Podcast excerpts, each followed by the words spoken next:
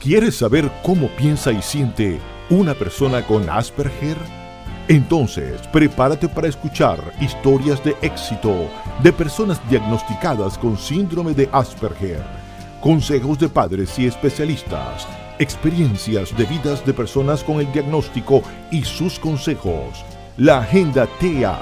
Aquí encontrarás promoción de los eventos para tu crecimiento y aprendizaje sobre el autismo. Te dejamos en compañía de Marjorie Enríquez, presidente de la Fundación Asperger de Venezuela. Funda Asperger. Asperger famosos. Biografías de Aspis famosos.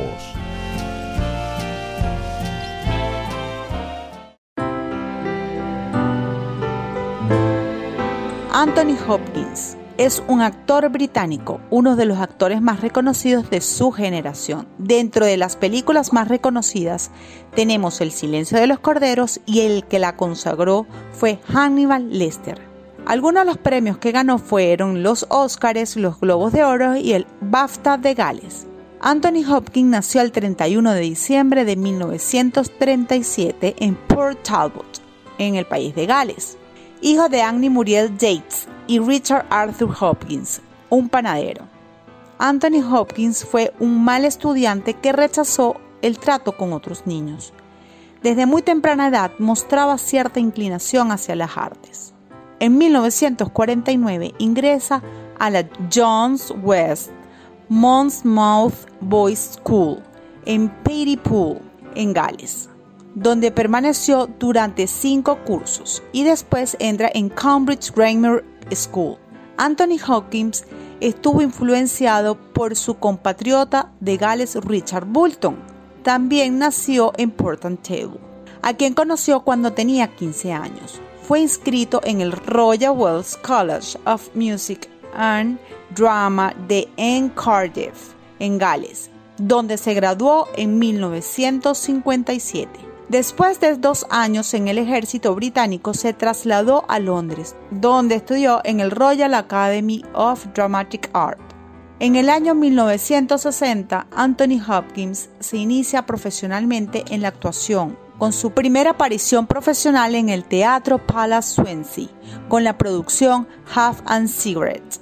Participa en la obra de Quar Fallow y después en la obra de Julio César, demostrando su dominio escénico. En 1965, en su repertorio, fue descubierto por Laurence Olivier, quien lo invitó a unirse a la Royal National Theatre.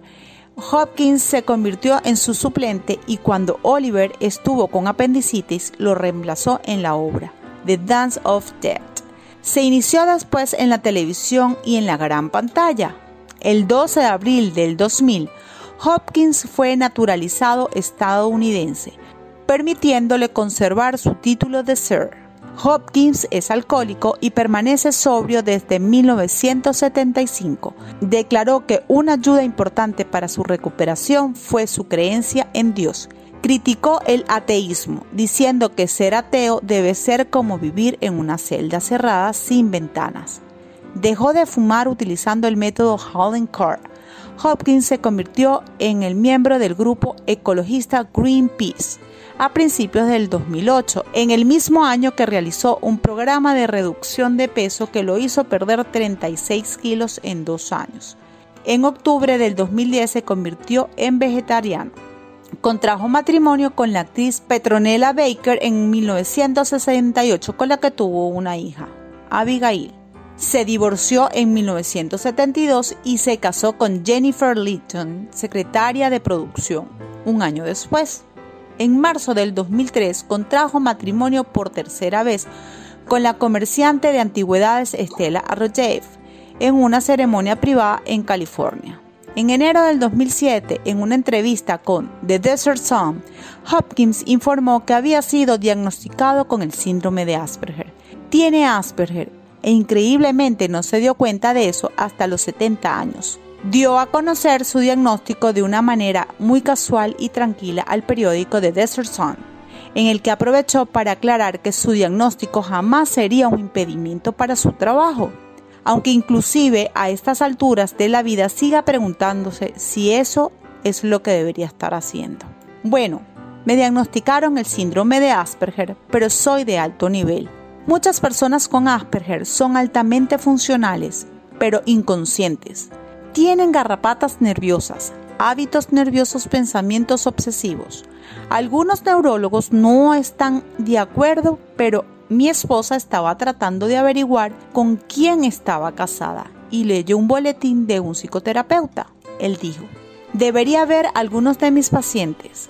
Volvió a señalar que las personas con Asperger tienden a ser creativas o severamente discapacitadas. No sé si eso aplique a mí, pero sé que nunca puedo estar tranquilo. Tiendo a realizar múltiples tareas. Decido que no voy a pintar y luego paso 24 horas pintando. Sir Anthony Hopkins Bienvenidos a esta nueva edición de Asperger en Perspectiva, un sistema operativo diferente para enseñar a los radioescuchas de qué es el síndrome de Asperger desde la visión de quienes vivimos con ella, demostrando nuestras capacidades y virtudes desde cómo percibimos todo lo que nos rodea. Asperger en Perspectiva llega a todos ustedes gracias a Ramírez, Pratos y Asociados Contadores Públicos.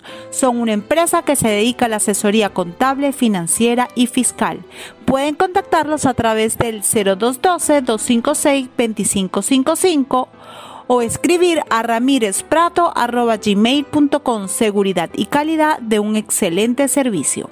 Desde la familia de Radio Comunidad trabajando para ustedes en la dirección Elías Santana, en la administración Susana Pineda, en los controles Rafael Cedeño, en la conducción Marjorie Enríquez, arroba chicasaspi, en la producción María Auxiliadora Ramírez, arroba auxi1503 y en la, en la musicalización Gabriel Barbosa, arroba el Gabo de la Música.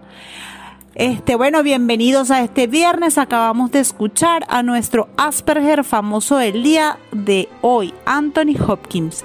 ¿Qué les parece? Así como él, hay muchos adultos que han que aún no viven, viven bajo la, ignorancia de que, que, tienen la condición de Asperger, como escucharon, fue diagnosticado a los 70 años. Por eso que es importante seguir haciendo todas estas campañas de, sensibilización y de educación y sobre todo hablar de lo que son las características de todo lo que es para poder llegar a un diagnóstico certero y saber quiénes son los profesionales certificados y calificados para trabajar dentro de los trastornos del espectro autista para poder empezar primero por el diagnóstico y después todo lo que conlleva lo que es un tratamiento. Eh, porque podemos encontrar niños también que no están diagnosticados, todo esto, pero bueno, para que no lleguen a la edad adulta, tenemos que buscar médicos certificados o psicólogos certificados primero para el diagnóstico. Y después, bueno, tenemos una cantidad de especialistas que nos están acompañando siempre que se han preparado, han estudiado y se están capacitando para poder trabajar con los trastornos del espectro autista. Entre ellos hoy nos acompaña el doctor Gerardo Velázquez, médico pediatra, nutrólogo, facilitador coach ontológico, certificado también con LINCA en dos oportunidades, si no me equivoco, él ya después me corregirá esa parte. Es del grupo de profesionales que nos ha apoyado en la fundación, él está en Nueva Esparta. Entonces, bueno, hoy vamos a hablar un poquito de lo que es la nutrición en el autismo y quién mejor que él para, para contarnos y hablar sobre todo esta parte este, profesional de lo que es la nutrición en el autismo. Buenos días, doctor, ¿cómo le va? Muchas gracias, Margot, por la oportunidad y bueno, gracias a la tecnología que nos permite estar tan cerca a pesar de estar tan lejos. Eh, bueno, eh, ante todo, dando información de este mundo tan impresionante, tan bonito y evidentemente, bueno, ya tengo unos cuantos años trabajando eh, con, con, pacientes con, con, la condición, ¿verdad? Y cada día digo que cada día este, estoy más abocado al aprendizaje porque cada paciente para mí es un libro y me enseña algo distinto y cada día sé que sé menos entonces hay que tener apertura para aprender y como escuché en la introducción del programa, bueno, que no hay edad, no hay edad para diagnóstico y lo importante es estar abierto a que a recibir lo que lo que Dios nos manda, ¿no? En este caso, en este caso cuando llegamos a cuando llega el paciente a la consulta, ¿no? que ya viene a la consulta muchas veces, oye, este, con muchas angustias, muchas presiones, tantas, este, eh, a, veces con, con, con el deseo que le digan otra cosa y finalmente no es lo que uno espera, ¿no? Entonces, ¿qué haces con esa, con esa, con esa información? Eh, ¿Cómo gestionas esas emociones? Eh, porque finalmente hasta un duelo, ¿no? Hasta un duelo porque vienes llevando un estilo de vida y vienes llevando una situación y resulta que te encuentras con algo que no esperabas. Eh, ahí empiezan, ¿por qué? ¿Qué hice? ¿Qué no hice? Empezamos a decir tantas cosas. Y bueno, yéndonos al punto de la alimentación, ¿verdad? Porque es el área que yo que yo desarrollo como pediatra principalmente, bueno, lo que es el crecimiento y desarrollo del niño. Muchas veces llegan niños a la consulta por alguna situación, por alguna condición, porque yo soy pediatra también y llegan a que los atienda y ya con ciertos años de experiencia y la, la, experticia lograda y los conocimientos logrados en la certificación del INCA, que fueron dos oportunidades en el 2012 y 2015, que tuve la oportunidad de ir a México, casualmente en, en, el 2012, este, acompañado de la doctora Miriam, la doctora Mireli, de, de Fundas Perven y un gran grupo de profesionales de Venezuela, ¿no? Aprender un poco más de esto. Entonces, bueno, todo, todo, todo este abordaje impresionante de la importancia de la, de la alimentación, lo que, lo que la gente llama dieta, que es como, que lo ven como un castigo, pero no es ningún castigo. La dieta es lo que nosotros, la palabra dieta es eh, está en el diccionario y tiene que ver con todo el, cúmulo de alimentos que debemos recibir todos los seres humanos día a día. Claro, es una forma de, de, que vamos a empezar a, o sea, es una forma de vivir definitivamente, es una forma de, de poderlo hacer más naturalmente. Eh, y claro, este, lo que pasa es que supongo yo, doctor, y me dirá que cuando empieza este abordaje, cuando le llegan ya a usted después de un diagnóstico, es difícil cuando los papás de repente afrontan eh, la palabra dieta con un diagnóstico, ¿no? Sí, Sí, entonces, el, o sea, fíjate que son, eh, entendiendo, y que estamos claros que eh, existen, como todo en la vida, gente a favor y gente en contra, existen detractores y existen facilitadores. Entonces, desde el punto de vista, en, mi, en, mi, en mi humildad eh, y como ser humano, ante todo, conectarme con esa familia que también es ser humano. Todos somos seres humanos y entender que, oye, puede haber negación, puede haber en algún momento omisión o finalmente es decir, doctor, tengo impotencia porque desearía hacer esto, pero no lo logro hacer porque no tengo el acompañamiento, en el caso de mi pareja, o el acompañamiento de la familia, o el acompañamiento del grupo de amistades. Entonces, oye, ¿cómo hago? Estoy haciendo un gran, un gran esfuerzo y no lo puedo lograr. O el caso del paciente que llega y te dice, este doctor, mira, usted sabe cómo me parece que esto todo es genial, pero hice un gasto enorme y mi hijo no se lo comió. Entonces, dígame usted cómo hago, cómo logramos que no se me dañe todo esto que yo compré, esta inversión que hice. Este, bueno, ahí es donde está el papel mío, en primero que, que nada, enseñarle las bondades, los beneficios y basado en estudios científicos, porque no uno anda eh, haciendo empirismo ni nada por el estilo, existen estudios que eh, el, la crítica vendría a ser por porque el modelo científico muchas veces eh, no aplica pues en este en este tipo de, de, intervenciones porque tiene que ver mucho con la parte subjetiva. Entonces cómo logramos eh, cuantificar lo subjetivo a veces cuesta porque la emocionalidad de una persona es distinta a la otra. Entonces bueno pero sí existen estudios. Este finalmente hace uno o dos años eh, yo estuve revisando para el foro chat que di recientemente y eh, existen aquí en Venezuela el grupo de la doctora del, de la doctora Lenny González en la unidad de gastroenterología del Pérez que hicieron estudios donde se evaluaba lo que es la parte orgánica y la parte de, de conducta, ¿no?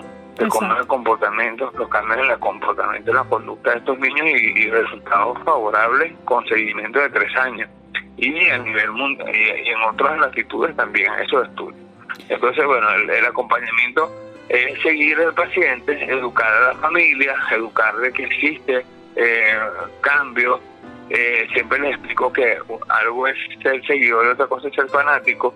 Eh, los fanatismos no llevan a nada bueno y por supuesto hay muchas personas que fanatizan la situación y eso no, no, no, no da buen resultado. Si tú le explicas a la persona de forma apropiada y que en base a sus limitaciones, en base a eso, si nos vamos a la matriz PODA, eh, muy conocidas de fortalezas y debilidades, existen fortalezas y existen debilidades. Entonces, yo debo enfocarme en las fortalezas porque debilidades tenemos todos.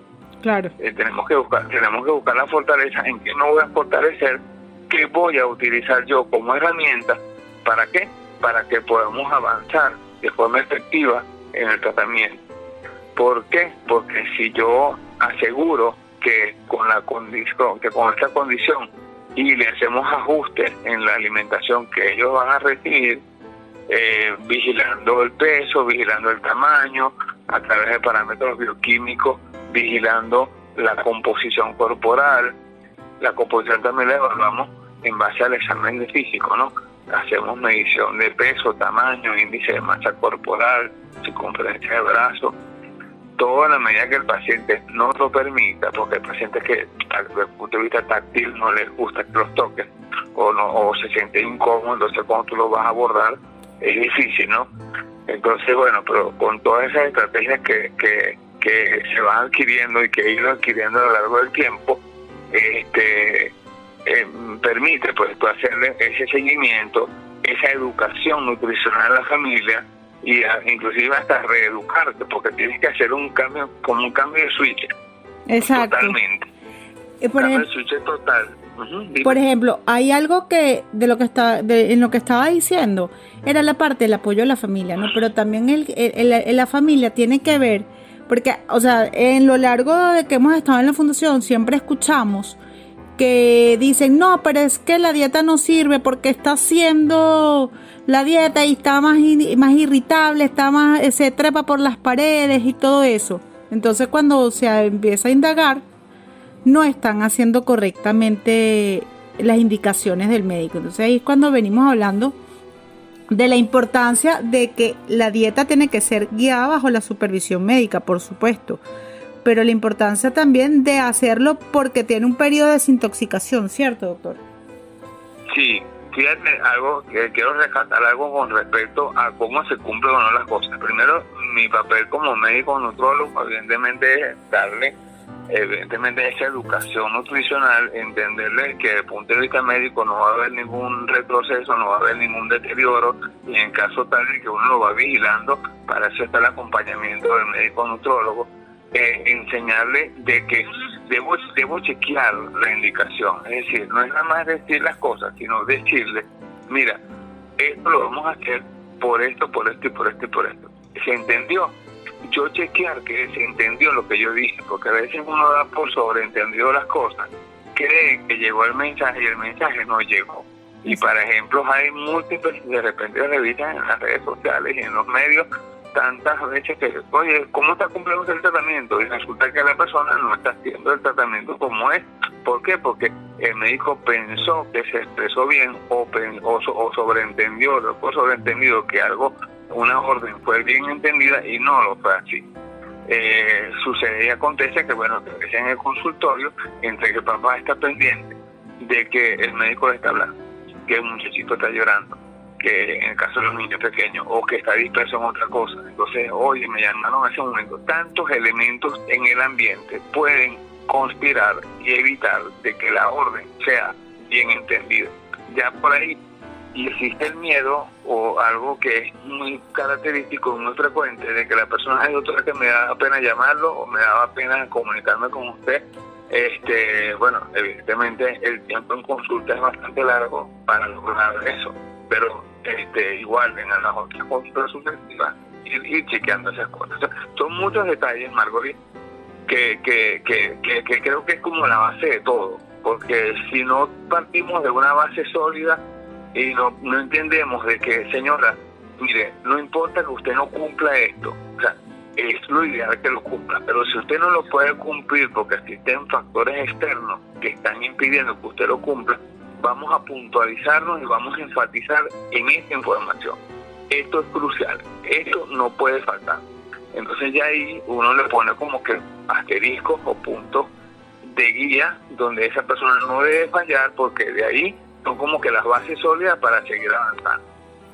Exactamente. Después de eso, después de eso, entonces claro, ahí lo que, íbamos a tema en la familia, tratar de incorporar a la familia, de que la familia entienda.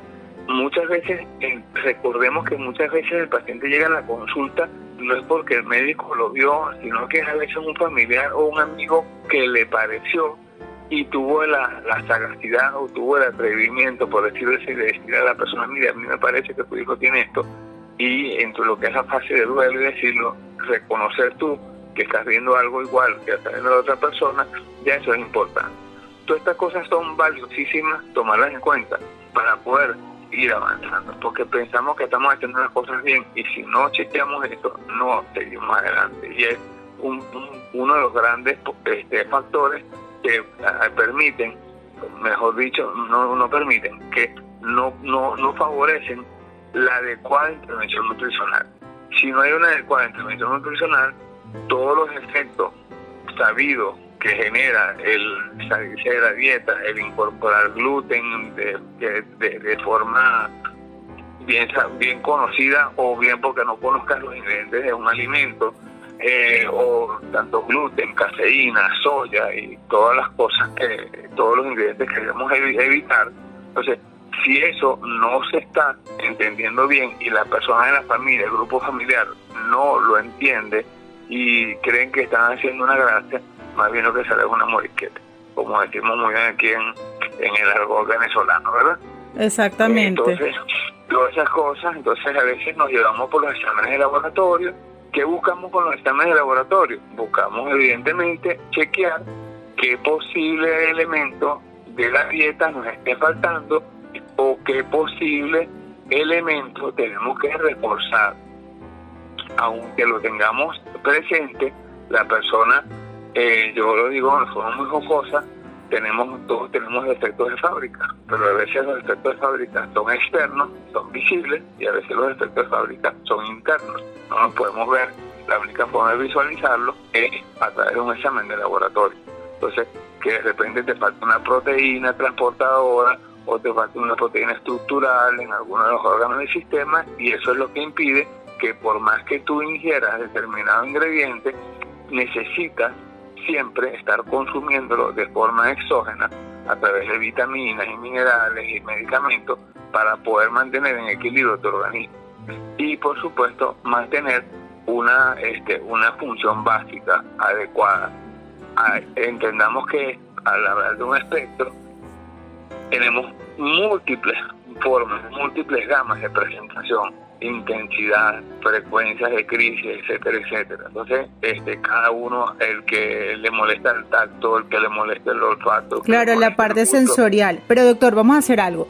Este, vamos a ir a identificar la, la, la emisora y regresamos con este tema que está muy interesante porque estamos hablando de lo que afecta también la parte alimentaria y la parte sensorial, ¿cierto? Entonces, bueno, vamos a identificar la, emisora, vamos a escuchar, antes de irnos a identificar la emisora, vamos a escuchar Amores extraños de Laura Pausini y luego regresamos. Eh, estamos hablando con el doctor Gerardo Velázquez desde Margarita, pediatra nutrólogo certificado Link.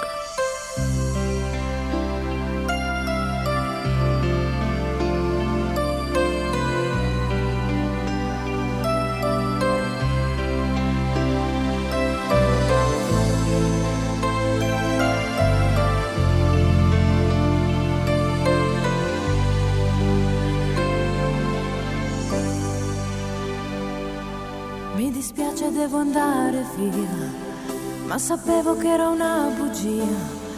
Quanto tempo perso dietro a lui, che promette poi non cambia mai. Strani amori mettono nei guai, ma in realtà siamo noi. E lo aspetti ad un telefono, litigando che sia libero con il cuore nello stomaco, un gomitolo nell'angolo, lì da sola, dentro un brivido, ma perché lui non c'è? E sono strani amori che fanno...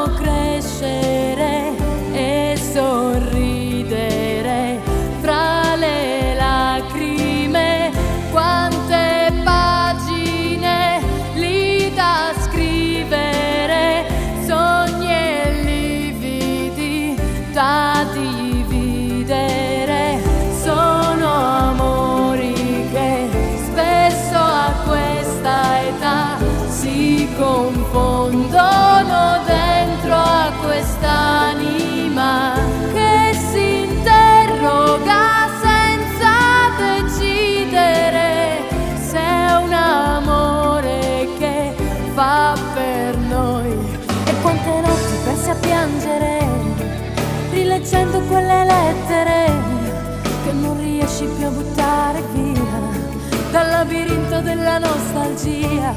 Grandi amori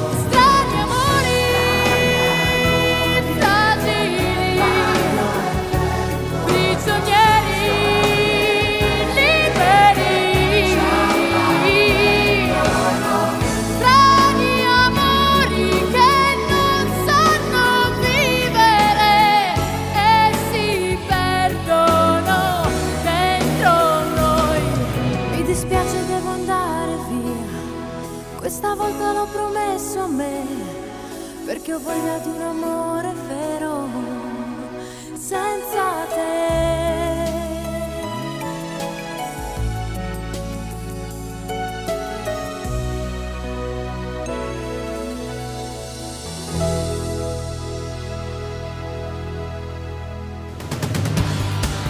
Escucha todos los miércoles a las 7 de la noche. Activos en la Vía. Un programa de información, prevención, noticias y entrevistas en materia de seguridad vial.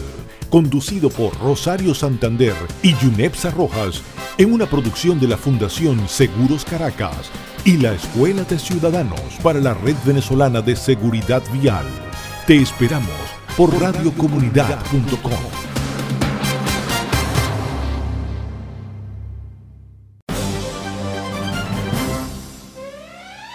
Todos los martes, de 7 a 8 de la noche, Cultura Preventiva, donde encontrarás la formación para el ciudadano con aptitudes y creencias positivas. Cultura Preventiva con Kenneth Agar. Recuerde, martes de 7 a 8 de la noche, por radiocomunidad.com.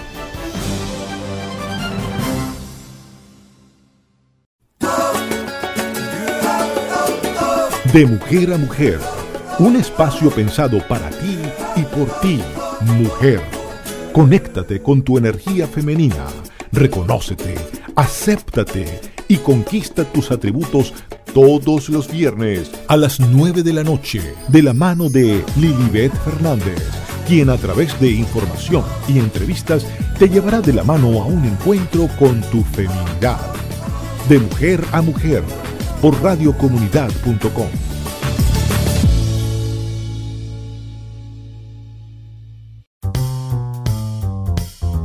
Espacio Masculino, programa informativo para hombres que las mujeres quieren escuchar para tomar nota. Conducido por Pedro del Médico, Glenis Acosta y Elías Santana todos los lunes a las 9 de la noche por radiocomunidad.com.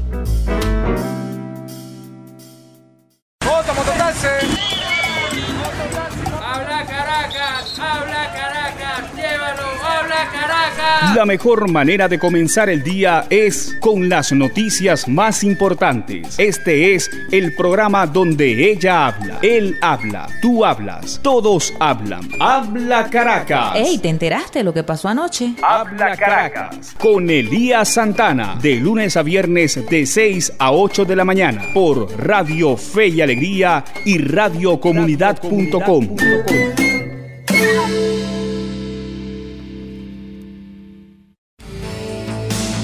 los jueves a las 11 de la mañana tienes una invitación a conocer y comentar todo lo que acontece en la gestión del ambiente y los desechos, con entrevistas a quienes construyen el desarrollo sustentable de nuestro país, a través de la economía circular, con la conducción de Neri Sánchez, una apasionada y experta en la materia.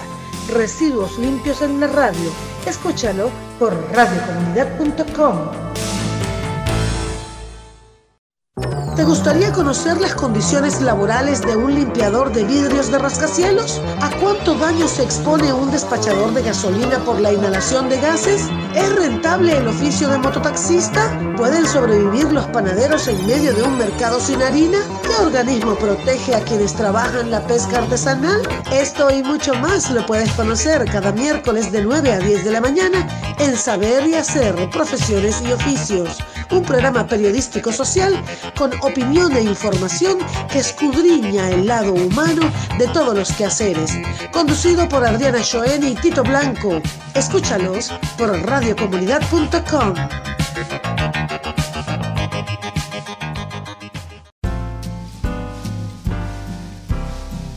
Enfoque Padres. Consejo de los Padres.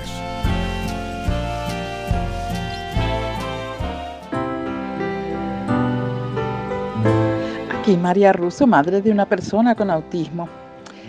Puedo decir que el autismo puede ser abrumador, pero la actitud con la que lo enfrentemos puede ser la diferencia.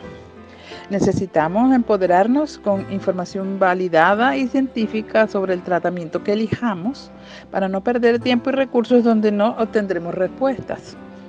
Enseñémosle a aprender y probemos sus habilidades para que les ayuden a alcanzar su máximo potencial. Regresamos con Asperger en perspectiva, un sistema operativo diferente.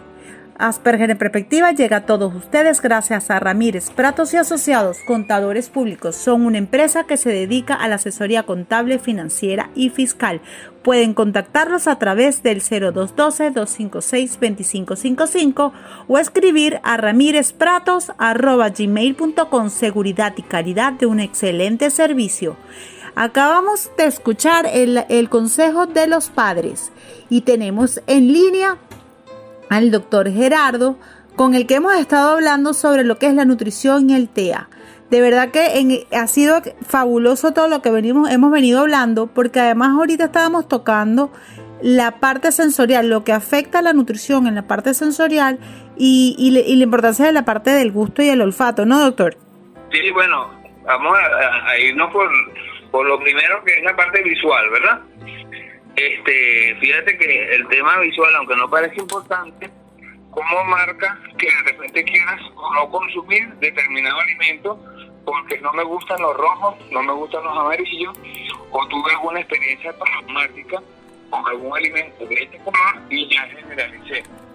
Entonces ya por ahí, bueno, imagínate, es, importantísimo porque tiene que entonces, es, y eso pasa todo, en todo ser humano lo que sucede y entendamos que en el paciente con, con Asperger, todos los pacientes con trastorno de autismo tienen que la, la hipersensorialidad con respecto a la parte visual, que el tema de que todos los seres humanos tenemos de una u otra manera alguna sensibilidad diferente o, a, los alimentos y a cualquier cosa.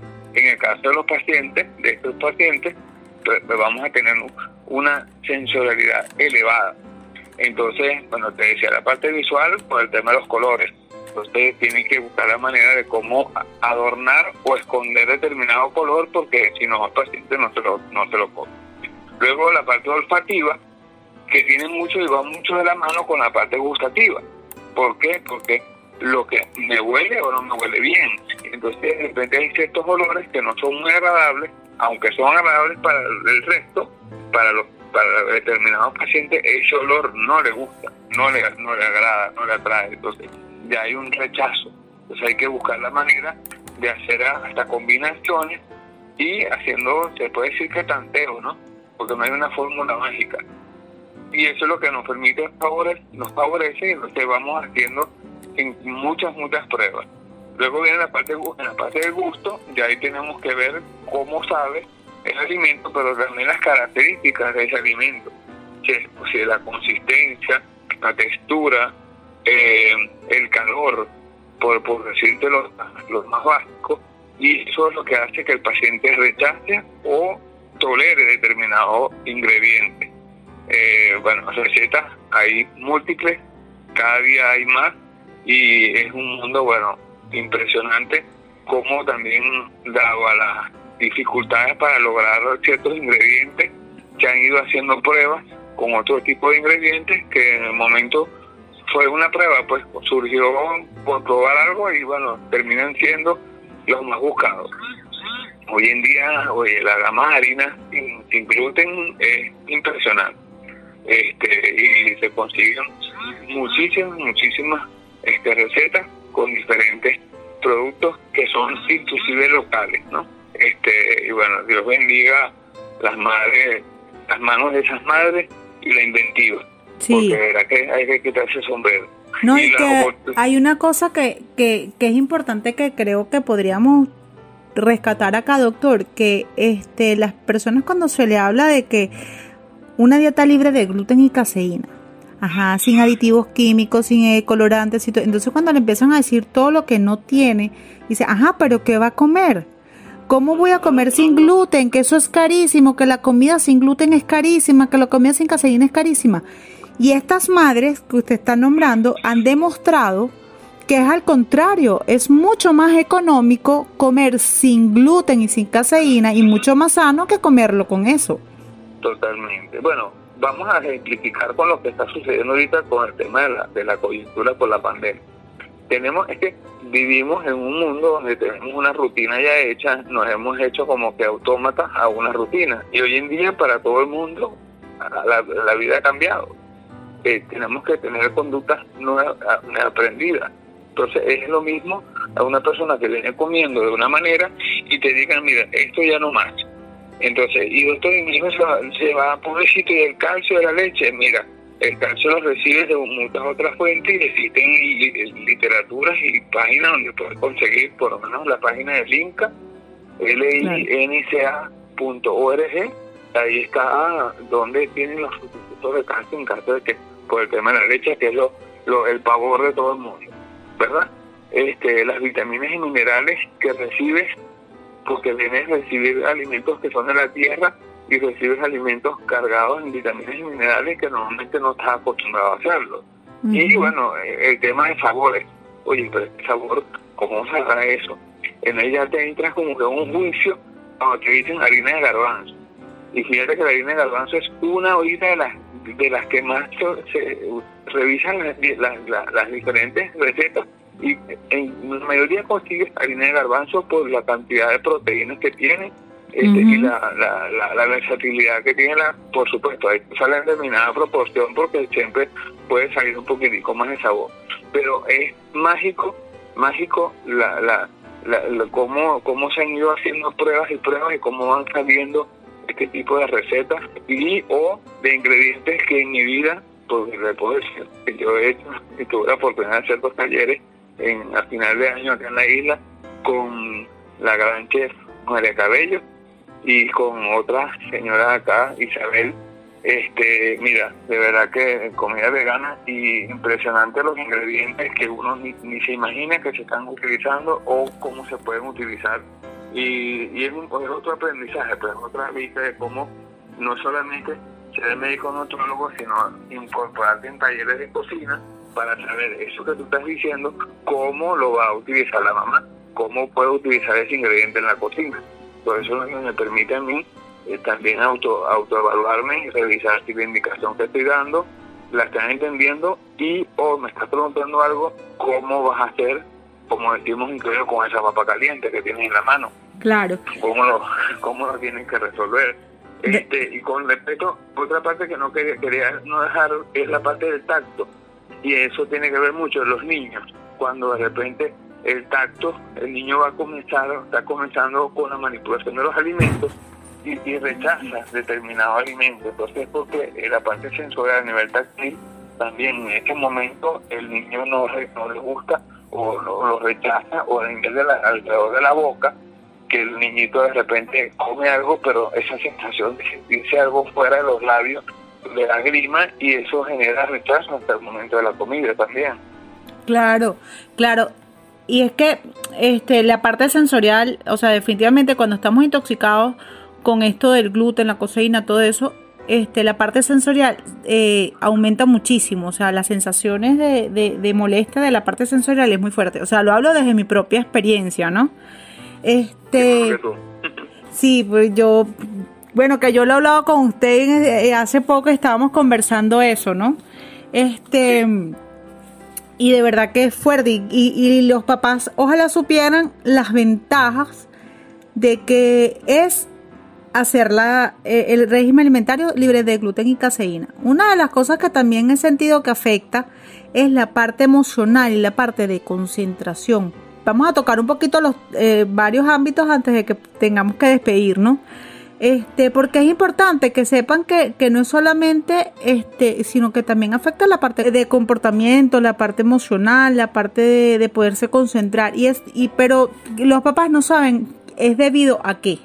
Ok, eh, fíjate, entendamos que el, a nivel del metabólico, cuando yo ingiero el alimento, en este caso, si yo tengo, vamos a partir de que estoy en mi, en mi, dieta habitual con gluten, mi dieta habitual con cafeína, mi dieta habitual con, con carga de oxalatos, con soya, ¿qué sucede? A nivel de la mucosa intestinal se produce, hay, una, hay un daño en la mucosa, hay una inflamación, hay un intestino permeable, esa capacidad de espíritu está afectada, existe más levaduras en, en, a nivel intestinal de lo que debería haber ellas siempre están, pero en este caso están multiplicadas al enésima.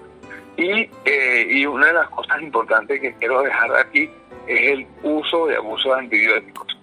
¿Por qué? Porque inevitablemente la persona cree que se va a curar es con un antibiótico. Todo lo quieren curar con un antibiótico y no. Entonces el antibiótico me rompe la flora, me destroza la flora intestinal, me irrita la mucosa, ¿verdad? Entonces eso está propiciando que al haber ese desbalance, esa disbiosis a nivel intestinal, estas proteínas, estos elementos que estoy mencionando que están en la dieta, se descomponen de forma inapropiada y, con, y, se forman metabolitos y sustancias que son proinflamatorias y son, de una u otra manera, son tóxicas.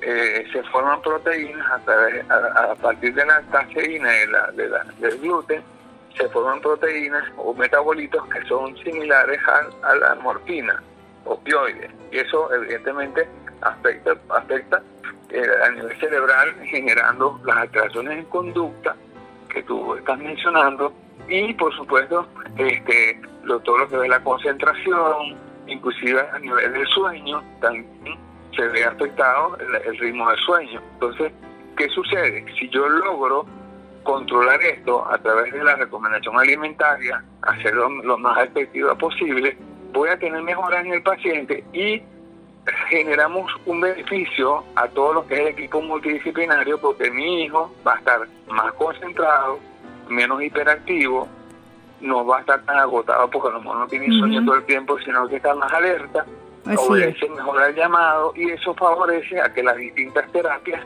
el niño paciente pueda estar más involucrado, más conectado y la orientación que le están dando los terapeutas van a ser muchísimo mejor eh, aprendidas, mejor manejadas. Y en alto, eh, en retroalimentación positiva, ese terapista del lenguaje y ese terapista ocupacional, que son grandes valores de apoyo, eh, eso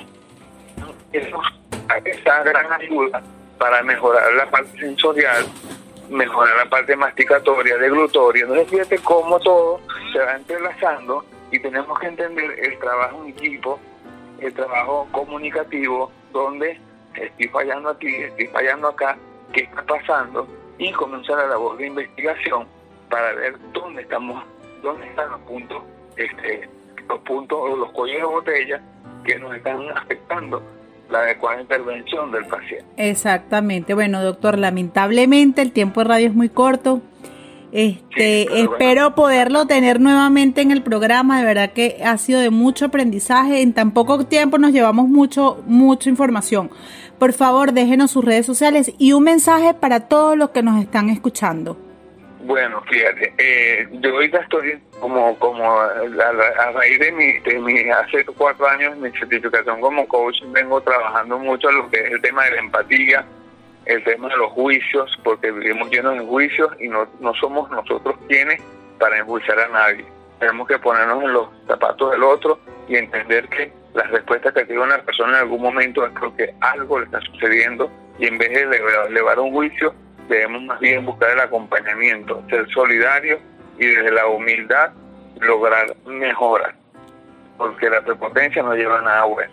Entonces tenemos que ser, eh, eh, sí, conectarnos y ponernos en algún momento que, oye, yo no, no sé por qué le está pasando, pero déjame investigar, déjame chequear antes de elevar cualquier impresión o cualquier este, declaración. Exactamente, ¿verdad que sí? Bueno, déjenos sus redes sociales, doctor, para que las personas lo puedan contactar. Bueno, en, en Instagram, que es la que más utilizo, arroba recuerden que lleva R en el medio, Nutrir, Nutrirbel, de, de, de, de, Nutrirbel. Eh, en Facebook, consultorio, doctor Gerardo Velázquez, y entre paréntesis lo pueden conseguir también como arroba. Y bueno, este mi teléfono 0414 792-8633. Acá en la isla Margarita, a la orden de Margarita para el mundo. No, excelente, de verdad, súper recomendado al doctor este Gerardo. Es un gran este médico, además es muy preparado y siempre ahí muy sensibilizado para apoyar a todos sus pacientes. De verdad, muchísimas gracias. Fue un honor haber terminado el mes del autismo con esta excelentísima entrevista, doctor. De verdad, muchísimas gracias por siempre el apoyo y estar dispuesto a ir para apoyarnos, de verdad que sí. Amén, Margaret. Gracias a ti, saludos a tu mami y a todo tu equipo, María también, a, eh, Gabriel, ¿no? Sí, Gabriel. Bueno, bueno muchísimas gracias, doctor. llegamos al final de nuestro programa Asperger en Perspectiva. Antes de irnos, vamos a escuchar el Aspi Tips de hoy con Jonathan Hugueto y el tema musical es que vamos a escuchar son pequeñas cosas de Willy González. No dejes de contactar a los mejores asesores financieros, contables y fiscales que son Ramírez Pratos y asociados contadores públicos. Puedes contactarlos por el 0212-256-2555 o escribirles a ramírezpratos.gmail.com. Seguridad, calidad de un excelente servicio. Los esperamos el próximo viernes a las 9 de la mañana con más información y aprendizaje sobre el tema del autismo. Síguenos por nuestras redes sociales, arroba chicasaspis, arroba Asperger en perspectiva, arroba Fundasperven y a todas las redes de la radio, arroba Radio Piso Comunidad. En todas ahora los dejamos con muchos ruidos y pocas nueces con Tony y Glenis. Chao, chao. Feliz fin de semana. Aspertis.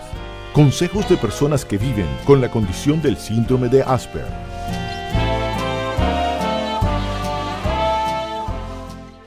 Hola, soy Jonathan Hugueto. Un tip sobre relaciones interpersonales. En primer lugar, si te consideras muy tímido para iniciar una conversación, primero escucha. Escucha a las personas, ve qué es lo que le interesa cuál es su tema de conversación predominante y luego trata de manejarlo según lo que puedas conocer del mismo. Trata de, de romper el hielo con preguntas cortas y nunca dejes de ser tú. Nunca sabes en qué momento a alguien le puedes interesar por quien tú eres. Espero que este tip te sirva para una para el comienzo de una buena, unas buenas relaciones interpersonales.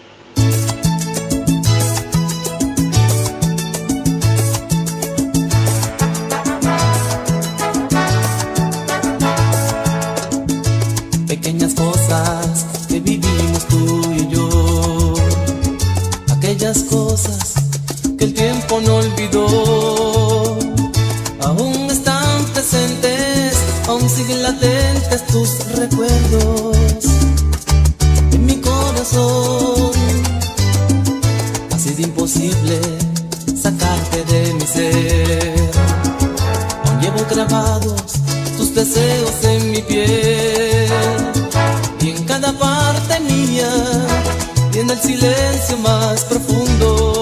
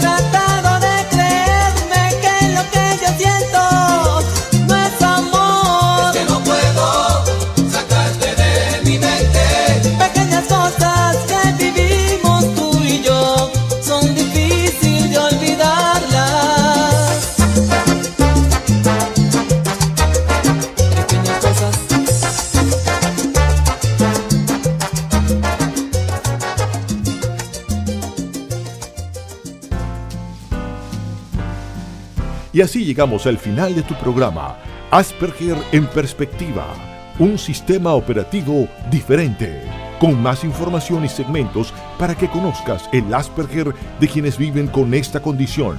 Te esperamos todos los viernes a las 9 de la mañana por radiocomunidad.com.